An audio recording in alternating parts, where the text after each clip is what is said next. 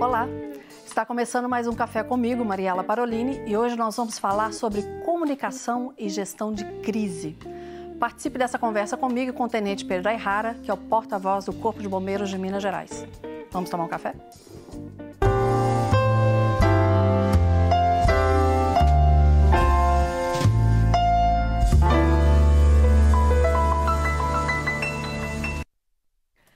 O tenente Pedro Ayrara, porta-voz do Corpo de Bombeiros de Minas Gerais, se destacou no Brasil e no mundo pela segurança e serenidade em momentos de tensão, como o rompimento da barragem de Brumadinho. Mas como que a gente consegue ter clareza e objetividade na hora de se comunicar em momentos de extrema pressão? Nós vamos saber já já. Mas antes, está escutando? Tem um cafezinho para essa conversa que você não tem noção. Carol, tudo bem? Obrigada por ter vindo, bem? Carol. Que café é esse?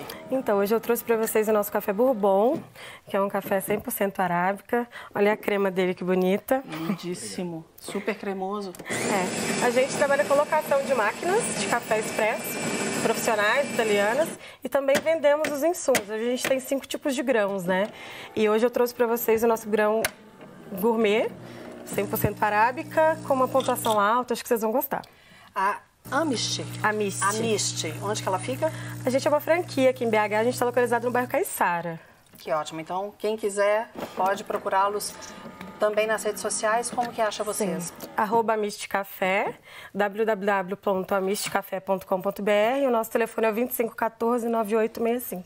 Obrigada, Carol. Daqui a Não, pouco a gente volta a conversar. Obrigada. Tenente, muito obrigada por ter vindo. Obrigado você, Mari. Sempre um prazer estar aqui com você. Obrigada mesmo. Gostaria. Eu sei que você não é formado em jornalismo, é formado em direito. Isso, sou formado em direito e também tenho uma formação na área específica de desastre, né, que é o, o papel que eu desempenho dentro do Corpo de Bombeiros. Isso é uma coisa que você já se interessava ou porque você foi para fora do país e passou a se interessar por isso? Porque você foi para o Japão e Estados Unidos fazer isso, eu tive a oportunidade de fazer uma especialização nessa parte de gestão de desastre numa bolsa pelo governo japonês, pela Agência de Cooperação Internacional do Japão, e depois ainda tive a oportunidade também de fazer uma visita técnica aos Estados Unidos, onde eu também tive a oportunidade de fazer um intercâmbio de conhecimentos com os bombeiros de Nova York. Mas o meu interesse nessa área é desde a época que eu entrei para o Corpo de Bombeiros, eu vi que uma área que necessitava é, de uma atenção maior era essa parte de gestão dentro de um momento de crise, e acabei me apaixonando pela área que eu estudo até hoje. Quais são os pontos principais numa crise para quem, porque se acontece um acidente, se acontece uma crise, nós temos que comunicar. Muitas pessoas acham, vou recuar, depois eu falo aquele respeito. E é exatamente o contrário. É exatamente. Acho que o ponto mais importante quando a gente fala de gestão de crise na comunicação é, em primeiro lugar, a gente estar preparado para esses momentos. Infelizmente, a maioria das organizações, da maioria das instituições, elas deixam para pensar na crise só quando a crise já está acontecendo. Uhum. Então, é necessário a gente, num momento de normalidade, quando a crise não ocorreu ainda, a gente pensar, caso aconteça uma crise, quem vão ser as pessoas que vão ser chamadas nesse processo?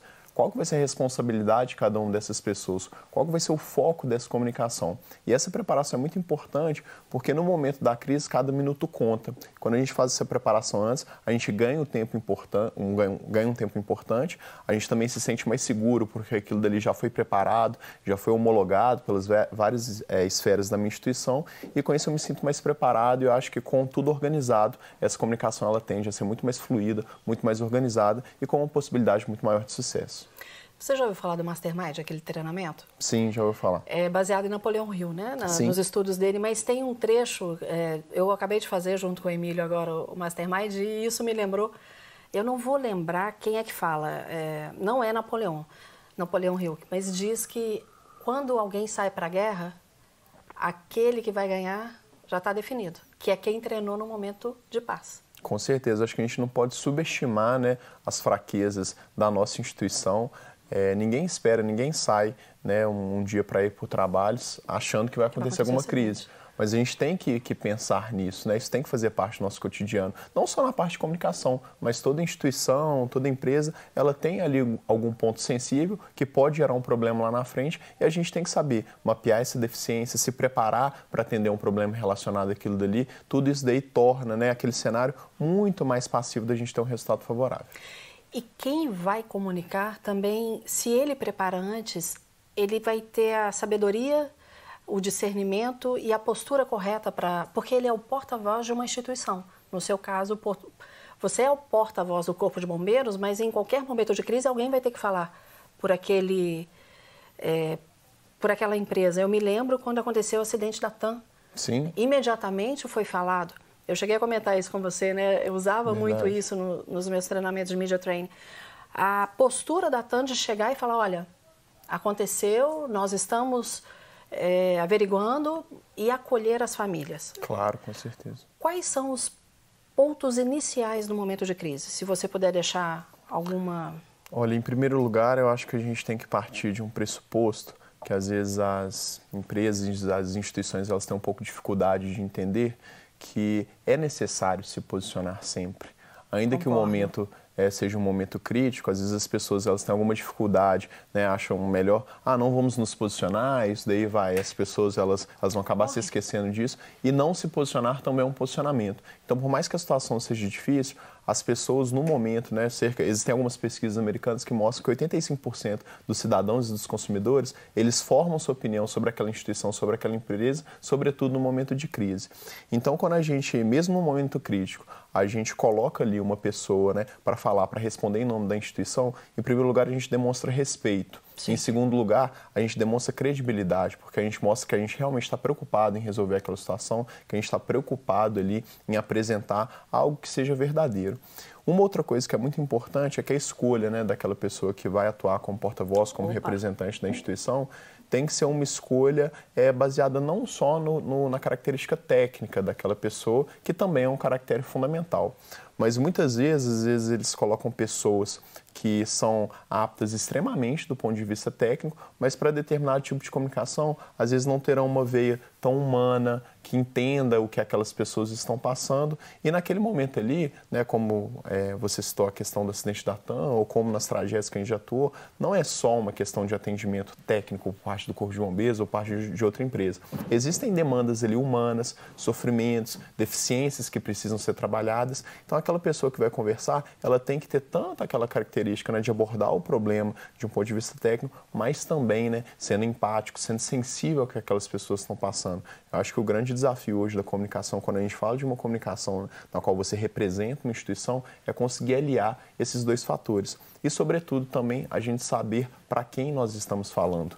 Quando a gente está falando para um momento né, tão caótico como um momento de, de tragédia, o que as pessoas elas precisam, que elas necessitam naquele momento, é de tranquilidade, é de serenidade, é de saber que está sendo feito um trabalho bem feito, é, também de ter a esperança de que os seus entes queridos sejam localizados.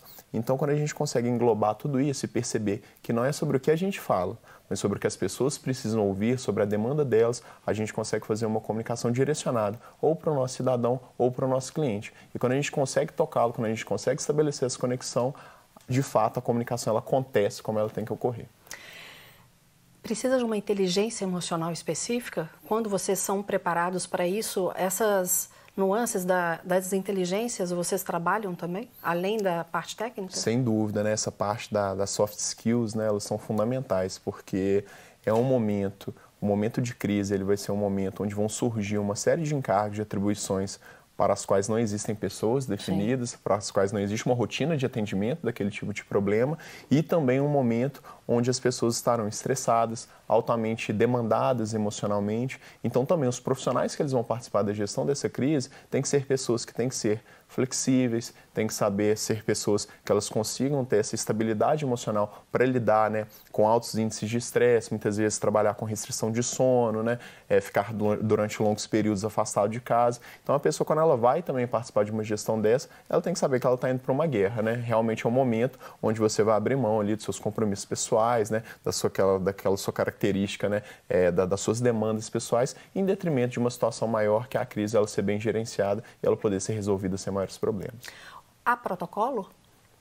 a protocolo. Acho que assim, quando a gente fala de crise, a gente fala de planejamento. E a utilização de diretrizes, de protocolos, elas são muito importantes porque as pessoas ali, elas sabem qual que é o direcionamento da instituição, qual que é a nossa prioridade naquele momento, como que a gente deve organizar. Só que o protocolo ele tem que ser utilizado como uma ferramenta e não como um fim em si mesmo. Conforme o tipo de situação que a gente vai lidar, a gente vai precisar fazer algumas adaptações. Então, mais importante do que existir o protocolo, sim, que é muito importante, sim. é as pessoas saberem utilizar esse protocolo da maneira adequada. A gente tem que né, ter a disciplina operacional de fazer o que a gente treinou, mas a gente também não pode achar que só aquilo dali vai ser suficiente. Quando o, profissional ele tem essa inteligência de ter o planejamento, o planejamento ter sido treinado antes da crise, das pessoas conseguirem identificar quais são os pontos de deficiência, ter aprimorado aquilo dali, né, terem discutido aquilo dali. Naquele momento elas utilizam aquilo com inteligência de fazer algumas adaptações, aquilo dali funciona muito bem.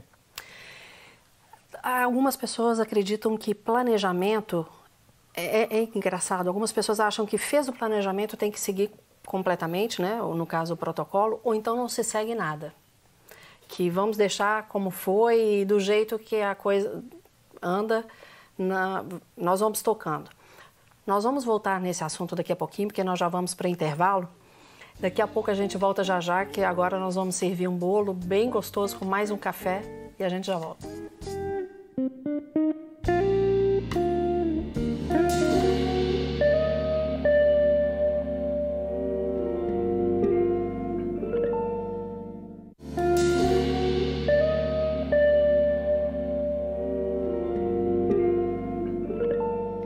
Estamos de volta e batendo um papo sobre comunicação e gestão de crise com o Tenente Pedro Ayrara, porta-voz do Corpo de Bombeiros de Minas Gerais. Fizemos uma pausa para mais um cafezinho. Carol, por favor, ainda é o bourbon que está uma delícia esse café, viu? É sim. E essa espuma realmente ela dá uma cremosidade. Sim, a máquina você vê que ela é toda automática. Ela faz a mesma coisa que as máquinas de grupo Sim. fazem. Então por isso que ela sai com essa crema, que é resultado da cristalização do grão na compactação. E o grão do café é tão lindo, né? E o cheirinho. Tá todo mundo aqui com inveja. Toda vez que tem a gravação no programa, eles ficam, ai, o cheiro que fica o ambiente. Mas no final vou dar pra todo mundo. Ah, eles vão ficar felizes. Agora, eu fui à Semana Internacional do Café. Obrigado. Obrigada, Tenente. É, fui a Semana Internacional do Café, a Expo Minas estava, era só cheiro de café, você também foi, né? Eu estive lá e aí eu não sabia qual que eu provava, qual que, o que, que eu fazia. Tem as bebidas geladas também, né? Experimentei bebidas geladas, experimentei até sorvete é, de café. Esse eu perdi. uma delícia. Mas depois eu vou procurar. Agora meu cafezinho. Obrigada, Carol. Nada. Tenente, não só em momentos de crise na comunicação, mas há pessoas que pensam que se foi feito um planejamento, ele tem que ser seguido à risca. E nem sempre isso é possível. Quais os cuidados? O que, vocês observam para saber o que muda, o que não muda? Qual é essa flexibilidade? Em primeiro lugar, quando a gente chega né, para atender uma, um grande desastre, uma grande catástrofe, a nossa preocupação é em dimensionar a crise. É, qual que é o tamanho dessa crise? Qual que é o nível de recursos que eu vou precisar? em termos, né, por exemplo, de cobertura audiovisual, em termos de é, cobertura, cobertura, dos próprios veículos de comunicação, se é uma catástrofe que vai, de fato, haver um grande interesse de veículos nacionais, às vezes internacionais, para a gente já preparar uma rotina de atendimento, a quantidade de coletivas que vão ser concedidas durante essa tragédia, quais são as outras pessoas ou os outros órgãos que vão estar envolvidos nessa gestão de crise. Então, acho que a preocupação inicial do nosso planejamento é a gente conseguir dimensionar isso, para a partir desse dimensionamento, a gente conseguir já fazer essas adaptações né, que precisam ser contempladas nesse planejamento, mas sempre seguindo essa diretriz geral, entendendo qual que é o nosso foco no momento de crise, como são muitas as prioridades, muitas coisas acontecendo ao mesmo tempo, às vezes você pode se distrair, pode perder o foco da sua comunicação. Por isso que essa diretriz é importante, mas sempre né, entendendo como algo flexível, não como algo totalmente engessado.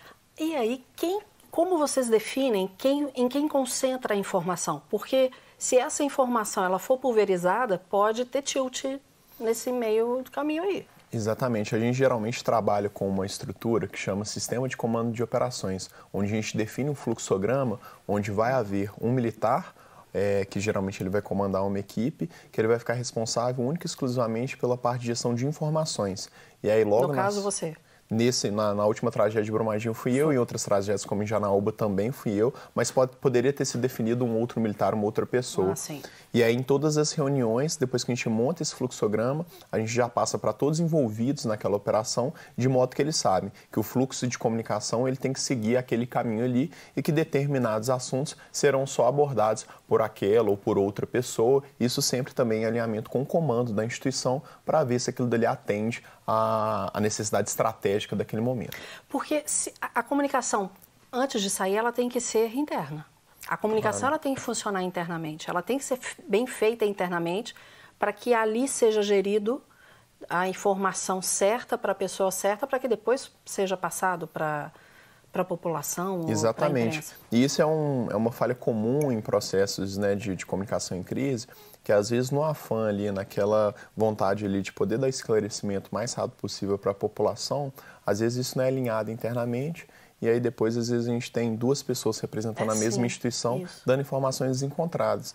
Então, por mais que possa parecer, às vezes, em algum momento, que é uma perda de tempo, na verdade é um investimento em tempo, em chegar, alinhar internamente o que, que vai ser falado, quais são as informações que nós temos, em quem que vai ser concentrada essa informação, como que vai ser passado isso, e depois, realmente, que isso já está organizado, você passar para essa segunda fase, que é de repercutir essas informações. Mas é um tempo importante porque quando a gente faz esse alinhamento interno, a gente evita ruído e questionamento na comunicação isso. depois, e dependendo do, da catástrofe, da crise que você está gerenciando, às vezes o ruído na comunicação ele se torna um problema maior do que a própria, né, a própria comunicação na crise. Por isso que mesmo detalhes, em uma crise tudo fica né, potencializado. Exatamente. O detalhe também no ruído da comunicação, né, dependendo do tipo de abordagem, se for um veículo mais sensacionalista, vai dar muito enfoque para isso. Por isso que é importante que a gente também se preocupe com, com os detalhes e faça esse alinhamento interno com muito cuidado, colocando todos ali da instituição realmente como aliados nesse processo. Porque a partir do momento que aquilo é comunicado, voltar atrás é,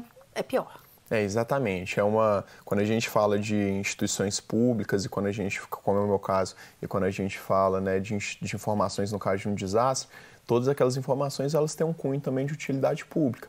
E é uma responsabilidade muito grande porque a gente fala de credibilidade. Exato. Quando uma instituição como o Corpo de Bombeiros fala, as pessoas acreditam naquilo dali porque é uma informação que veio de um órgão oficial.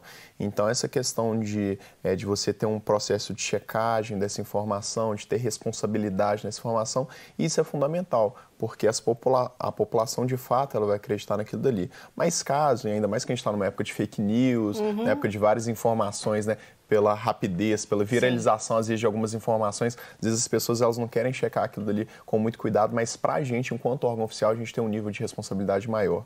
Mas se realmente acontecer um erro também, acontecer algum tipo de informação equivocada que foi passada, é muito importante também que a gente saiba, saiba fazer é, essa, essa errata, corrigir essa informação, porque, em primeiro lugar, ali como serviço público, a gente tem um compromisso de transparência, né? um compromisso né? de realmente acolher aquelas pessoas, é, às vezes disfarçar disfarçar o erro também pode não ser a melhor estratégia. Ter né, a, a responsabilidade também reconhecer isso faz parte de uma comunicação eficiente.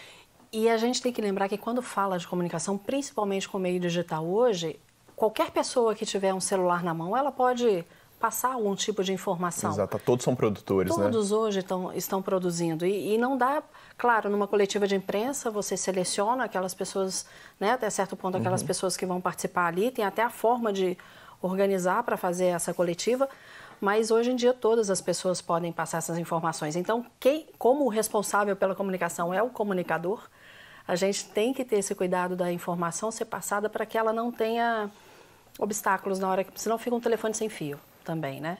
Agora o que me chama a atenção é que você é muito novo. Você não tem 30 anos. Não, tenho 26. só 20 anos a menos que eu. E aí você vai para uma corporação, eu considero o Corpo de Bombeiros das instituições as mais, uma das mais humanas, se, se não a mais humana. Você escolheu por isso? Desculpa você, o senhor escolheu não, por isso? Você que...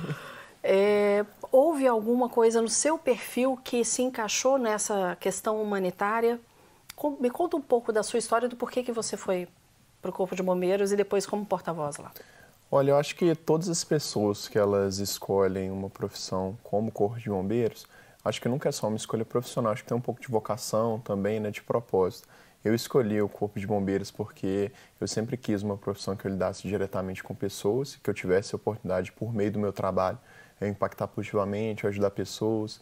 Então, por isso, na época que eu tinha que fazer essa decisão da, da minha, da minha escolha profissional, eu pensei ou em bombeiro, ou em ser médico, ou em, profe, ou em ser professor, que são prof, todas as profissões elas têm essa característica, mas existem algumas profissões, eu acho que essa noção é um pouco mais aflorada. E acabei né, entrando para o Corpo de Bombeiros, me apaixonando pela, pela profissão, confirmando aquela expectativa que eu tinha. Desculpa, entrou pra, com quantos anos? Entrei de 18 para 19 anos. É, e aí acabei entrando muito cedo, paralelamente a isso, né, fui fazer meus estudos, minha, minha graduação em Direito, estou né, fazendo meu mestrado, minhas especializações. E aí também essa questão de ir para virar o porta-voz do Corpo de Bombeiros realmente foi uma, uma coincidência.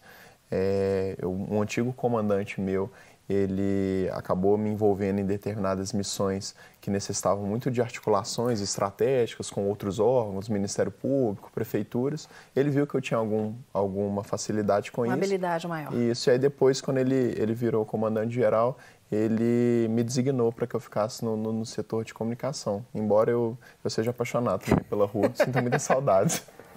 E quando você, você como porta-voz, você fala muito da questão humanitária, você pensa em deixar um legado, você deixa um legado.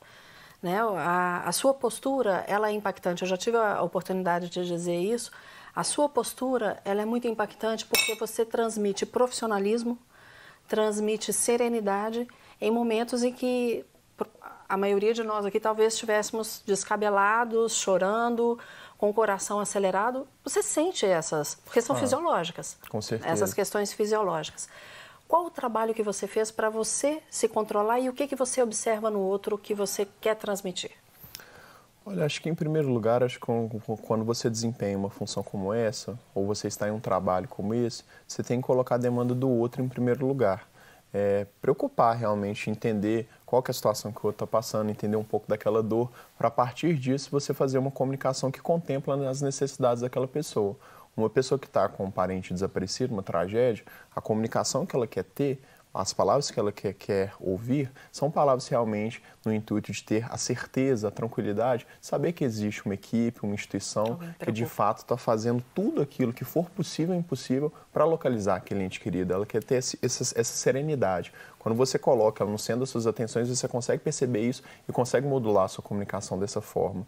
E em termos de preparação né, para desempenhar essa, essa atividade, em primeiro lugar, eu acho que é muito importante né, você é, ter fé, e aí eu não digo fé no sentido, não necessariamente uma fé religiosa, uhum. mas no sentido de você entender que você faz parte né, de alguma coisa maior, né, e ter, é, ter fé, às vezes, até no propósito da sua instituição, no valor da sua equipe. Em segundo lugar, estar tá preparado tecnicamente, porque não tem como você falar com desenvoltura de um assunto que você não conhece, de um assunto que você não domina. E em terceiro lugar, também, ter essa questão dessa preocupação de se preparar, de entender que naquele momento ali, por maior que seja o seu estresse, o seu cansaço, né, a pressão em cima de você, existem pessoas que elas é, precisam muito daquele, daquele seu trabalho, que aquilo dali seja bem feito, porque a partir do seu trabalho que elas vão ter ou uma tranquilidade maior ou não, a partir daquele momento ali, daquela comunicação, dependendo da maneira como você a fizer, elas vão se sentirão mais ou menos acolhidas. Então, acho que quando você percebe né, o valor do seu trabalho, o alcance do seu trabalho,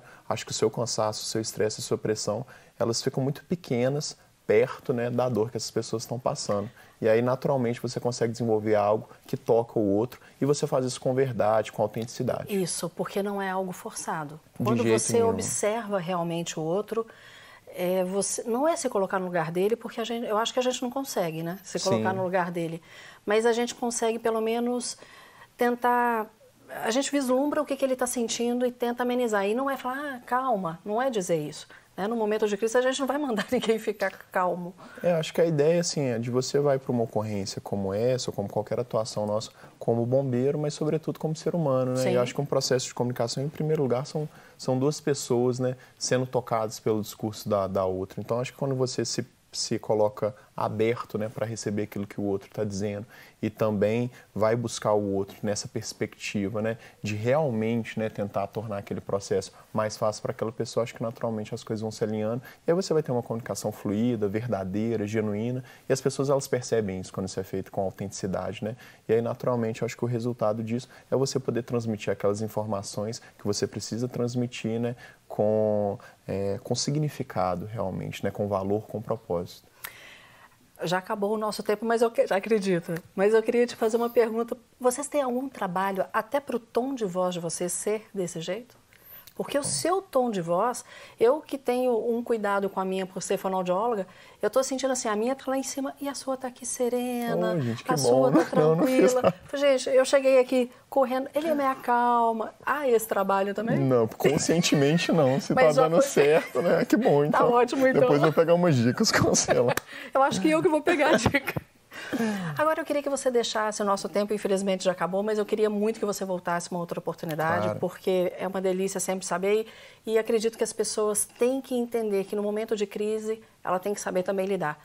Que recado você deixaria para as pessoas que passam por uma situação tumultuada ou, ou confusa de algum acidente? Olha, acho que o recado que pode ser passado é por mais crítica que a situação possa é, parecer, possa ser de fato, sempre há alguma coisa que pode ser feita e sempre há espaço para uma atuação competente, para uma atuação envolvida, ela diminui os reflexos daquela crise. Às vezes o profissional, quando ele se depara né, naquela crise ali, ele acha que está tudo perdido, que não há nada que pode ser feito. Sempre alguma coisa que você pode fazer no seu como profissional, enquanto profissional, enquanto pessoa, que pode tornar aquele processo ali menos doloroso para outras pessoas, um processo mais sereno né, para todo mundo ali. Quando você percebe disso, acho que você consegue trabalhar de uma forma que você é, consegue significar aquela atividade para você você e para os outros, e aí não tem outro resultado a não ser um bom trabalho.